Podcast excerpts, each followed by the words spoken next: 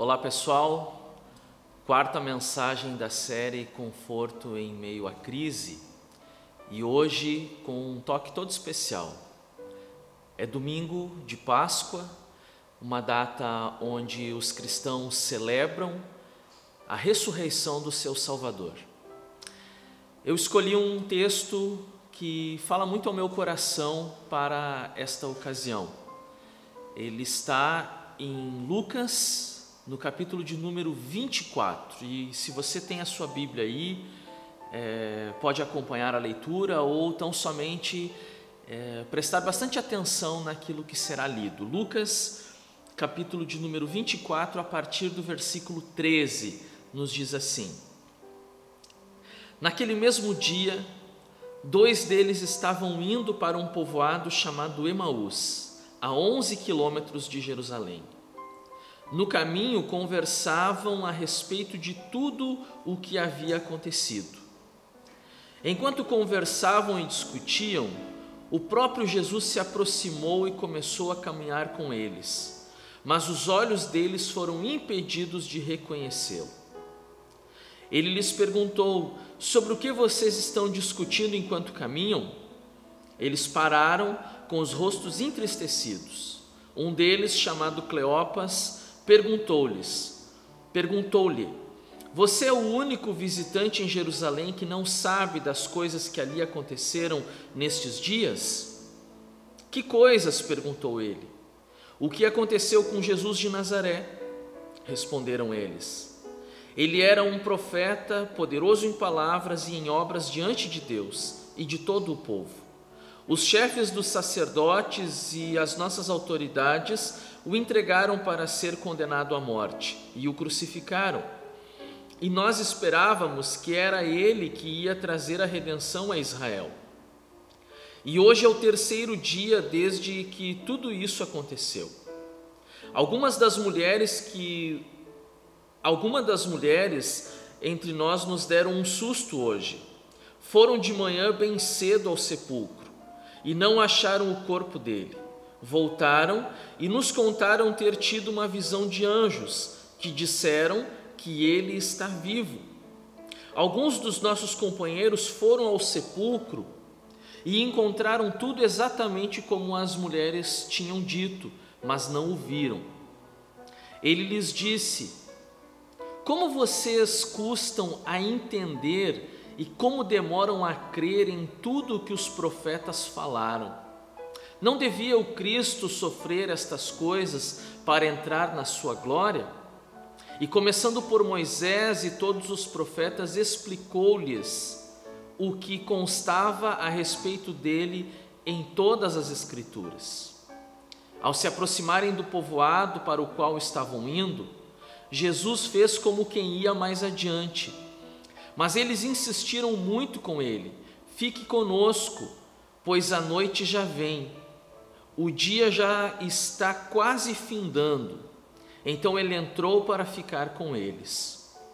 Quando estava à mesa com eles, tomou o pão, deu graças, partiu e o deu a eles. Então os olhos deles foram abertos e o reconheceram, e ele desapareceu da vista deles. Perguntaram-se um ao outro: não estava queimando o nosso coração enquanto ele nos falava no caminho e nos expunha as Escrituras? Levantaram-se e voltaram imediatamente para Jerusalém. Ali encontraram os onze e os que estavam com eles reunidos, que diziam: É verdade, o Senhor ressuscitou e apareceu a Simão. Então os dois contaram o que tinha acontecido no caminho e como Jesus fora reconhecido por eles quando partia o pão.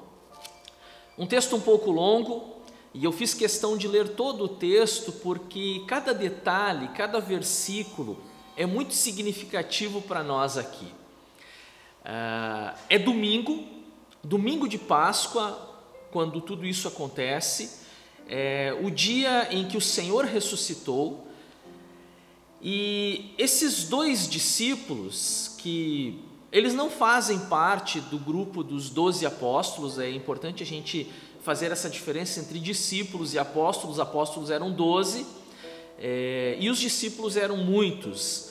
Quando a gente lê em Atos dos Apóstolos que eles estão reunidos no cenáculo, há um número aproximado de 120 pessoas ali.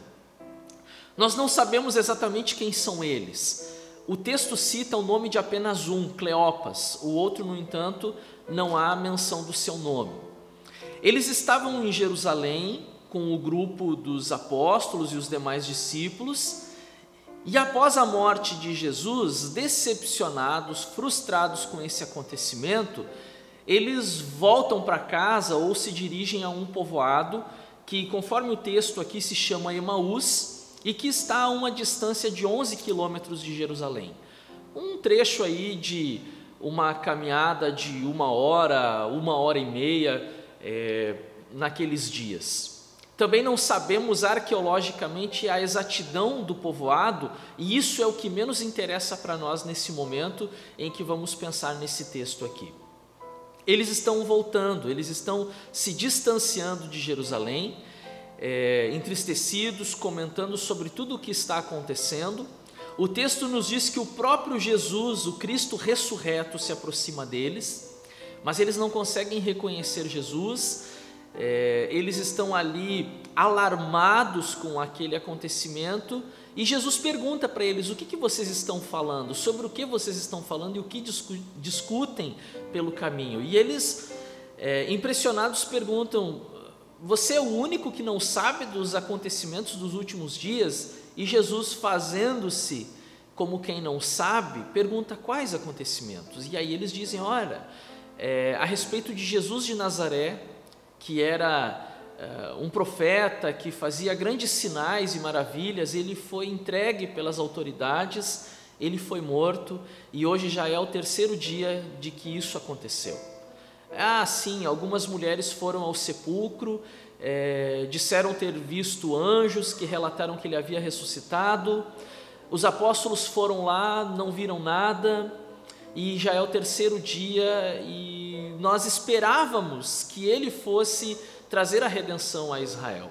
Aí Jesus é, repreende eles e diz: Como vocês são lentos para entenderem tudo o que os profetas falaram a respeito do Cristo.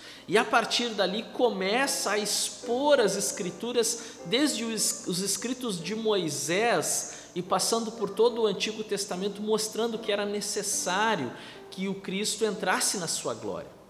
Quando eles chegam perto de casa, Jesus está demonstrando que vai seguir adiante na sua jornada, mas eles insistem com Jesus: olha, já se faz tarde, entra.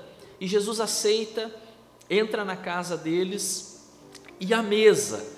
É, na hora de comer o pão, Jesus pega o pão, Jesus dá, dá graças a Deus, como sempre fazia, Jesus parte o pão e vai então e entrega na mão deles. Nesse exato momento, no partir do pão, os seus olhos são abertos e eles reconhecem Jesus.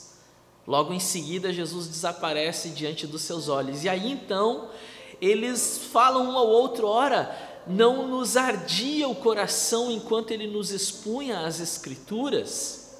Nesse exato momento, e o texto diz na NVI como uh, eu estou usando aqui, que levantaram-se e voltaram imediatamente. Eles estavam indo na direção contrária a Jerusalém, eles estavam indo na direção contrária aos demais apóstolos, ao grupo que deveria estar todo reunido nesse momento. E agora, então, após esse acontecimento, eles voltam para Jerusalém. E é justamente isso que eu quero refletir com vocês na mensagem de hoje sobre uh, indo na direção errada. Quando nas nossas vidas que nós estamos indo na direção errada? Qual que era a direção e o lugar exato para esses homens? Jerusalém com os demais apóstolos, mas eles estão indo na direção errada. Dois textos dentro deste trecho eu quero mencionar a vocês. Primeiro, o versículo 13 que diz: Naquele dia, dois deles estavam indo para um povoado chamado Emaús, a 15 quilômetros de Jerusalém. Isso no versículo 13. E ainda no versículo 33, levantaram-se e voltaram imediatamente para Jerusalém. Então nós temos um versículo no início da passagem e um versículo no final para nos mostrar que eles estavam indo na direção errada e agora então, depois de serem encontrados por Jesus, voltando para o caminho certo, indo na direção errada. Quando que nós estamos indo na direção errada? Em primeiro lugar, quando os acontecimentos nos impedem de reconhecer Jesus. Quando os acontecimentos nos impedem de reconhecer Jesus. Eu quero que vocês olhem os versículos 15 e 16 comigo, que dizem assim: Enquanto conversavam e discutiam, o próprio Jesus se aproximou e começou a caminhar com eles, mas os olhos deles foram impedidos de reconhecê-lo. Claro que esse aqui é um daqueles textos difíceis de interpretar nas Escrituras. Por que, que eles não reconheceram Jesus?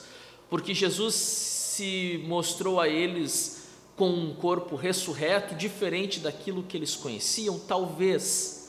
Mas eu quero chamar a atenção e fazer a aplicação deste ponto, justamente pelo fato de eles estarem com os seus corações cheios daquelas notícias ruins ou das informações ou dos acontecimentos à sua volta. Eles estavam tão impressionados com tudo que havia acontecido à sua volta que os seus olhos não conseguiam enxergar Jesus perto deles e ao seu lado. Muitas vezes na nossa vida é assim. Nós recebemos notícias ruins, nós estamos cercados de acontecimentos trágicos, nós só enxergamos os problemas à nossa volta, mas nós não conseguimos enxergar a ação de Deus e a ação imediata de Jesus nas nossas vidas. O Senhor está trabalhando em nosso benefício, o Senhor está agindo, ele tem sido e estado presente entre nós, como ele mesmo prometeu: Eis que estarei convosco até a consumação dos séculos. Mas nós não estamos conseguindo enxergar isso, os nossos olhos só conseguem ver o problema. Nós nos detemos aos noticiários, nós entramos na internet, nós ficamos cavocando as informações e aquilo começa a tomar um espaço e um lugar muito grande no nosso coração, mas nós acabamos nos esquecendo de tudo o que o Senhor faz, tudo o que Ele tem feito e aquilo que Ele ainda vai fazer por nossas vidas a cada dia. Nós deixamos de enxergar a ação de Jesus diária, cotidiana em nós, a sua provisão, os seus livramentos e tudo o que Ele tem feito em nós. Uma palavra eh, que me vem à mente para compartilhar com vocês nesse momento é o que está escrito em Provérbios no capítulo 3 e verso 6. Em Provérbios 3, verso 6. Reconheça o Senhor em todos os teus caminhos, e ele endireitará as tuas veredas. Uma palavra que nos desafia e que nos chama a enxergarmos, a reconhecermos o Senhor em tudo. Há sim notícias que nos preocupam, sim, mas em nenhum momento nós podemos deixar de reconhecer a ação do Senhor nas nossas vidas. Indo na direção errada, quando os acontecimentos nos impedem de reconhecer Jesus. Em segundo lugar, quando nossa compreensão acerca de Cristo está distorcida. Eu preciso começar este ponto perguntando: quem é Jesus para você? Você que me escuta, você que me assiste, quem é e quem representa Jesus na tua vida? Olha que interessante, são detalhes que passam despercebidos no texto e que nós precisamos ler duas, três vezes ou até mais para nos darmos conta do que está acontecendo. Vejam os versículos 19, do 19 até o 21, eu vou pegar a parte B do 19, ou seja, a segunda metade do versículo até o 21, que nos diz assim: palavra dos dois discípulos. Ele era um profeta, poderoso em palavras e em obras diante de Deus e de todo o povo. Os chefes dos sacerdotes e as nossas autoridades o entregaram para ser condenado à morte e o crucificaram. E nós esperávamos que era ele que ia trazer a redenção a Israel. Lendo este texto, nós podemos perceber qual é a compreensão que os dois discípulos têm a respeito de Jesus. Quem é Jesus? Alguém que fazia coisas boas, alguém que falava coisas boas, alguém que tinha poder para realizar milagres, um profeta, mas que infelizmente fracassou na sua missão, que foi morto foi apanhado pelas autoridades, pelas lideranças judaicas, foi entregue aos líderes romanos e foi assassinado, e aí tudo foi por água abaixo. Essa é a compreensão que esses dois homens têm a respeito de Jesus. E essa é a compreensão que muitas pessoas têm a respeito de Jesus. As pessoas, na sua grande maioria, não duvida da existência de Jesus. Eles acreditam sim que Jesus existiu. O Jesus histórico, como nós chamamos, que marcou a sua época, que marcou a história, que mexeu no calendário. As pessoas acreditam na existência de Jesus. Agora, em qual Jesus eles acreditam? Em um Jesus que está morto.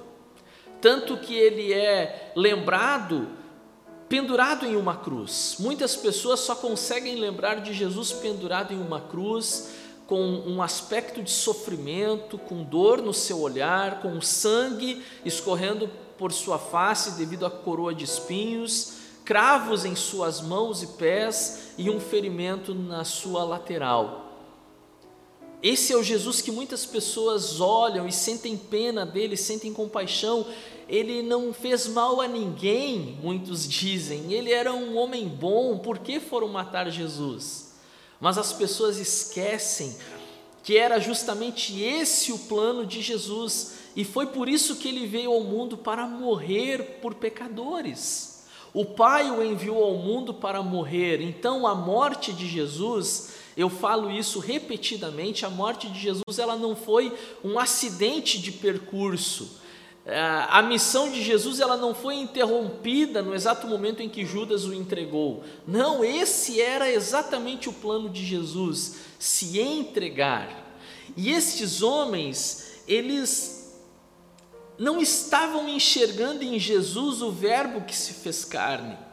Eles não estavam enxergando em Jesus o Deus Criador que veio a esse mundo para salvar a humanidade. Eles estavam olhando para Jesus apenas como um homem que tentou fazer alguma coisa boa e que fracassou. Qual é a compreensão que você tem a respeito de Jesus? Um homem que tentou fazer uma coisa boa e fracassou, ou aquele que veio para cumprir a sua missão, o Deus que se fez homem, habitou entre nós e foi obediente até a morte e morte de cruz? O capítulo 16 de Mateus nos conta que um dia Jesus reuniu os seus apóstolos, aqueles discípulos mais próximos, e perguntou: O que, que estão dizendo por aí a respeito do filho do homem? Quem dizem que eu sou? E aí responderam: Olha, alguns dizem que tu és João Batista, ou um dos profetas, ou é, Elias, ou Jeremias, ou qualquer um desses profetas. Mas aí Jesus pergunta para eles, para os seus discípulos: e vocês? O que vocês dizem a meu respeito? E aí, Pedro, no versículo 16 do capítulo 16, responde: Tu és o Cristo, o Filho do Deus vivo. E aí, Jesus disse a Pedro: Bem disseste, Pedro, filho de Jonas. É, e não foi nem carne nem sangue que te revelou esse conhecimento a meu respeito, mas foi o Pai, o meu Pai que te revelou. Esse que é o Jesus, dos discípulos, o Cristo, o Filho do Deus vivo, e não o homem que veio e fracassou na sua missão, mas aquele que nos amou até a morte e morte de cruz, mas que não ficou morto, que ressuscitou e vivo está pelos séculos dos séculos, e conforme a gente lê no final da Bíblia, no livro de Apocalipse, aquele que tem o poder e a autoridade nas suas mãos e que haverá de julgar todos no juízo final. Quando nossa compreensão acerca de Cristo está distorcida, nós estamos indo na direção errada. E por último, quando não depositamos a confiança necessária na palavra de Deus.